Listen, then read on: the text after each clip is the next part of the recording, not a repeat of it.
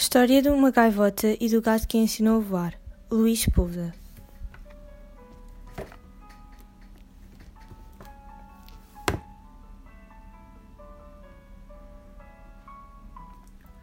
Ditosa voava solitária na noite de Hamburgo.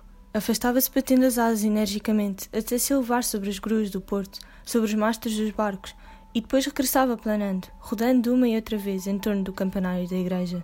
Estou a voar! Zorbas, sei voar! Grisnava ela, eufórica, lá da vastidão do céu cinzento. O humano acariciou o lombo do gato. Bem, gato, conseguimos, disse suspirando. Sim, à beira do vazio compreendeu o mais importante, minhas orbas. Ah, sim? E o que é que ela compreendeu? perguntou o humano. Que só voa quem se atreve a fazê-lo.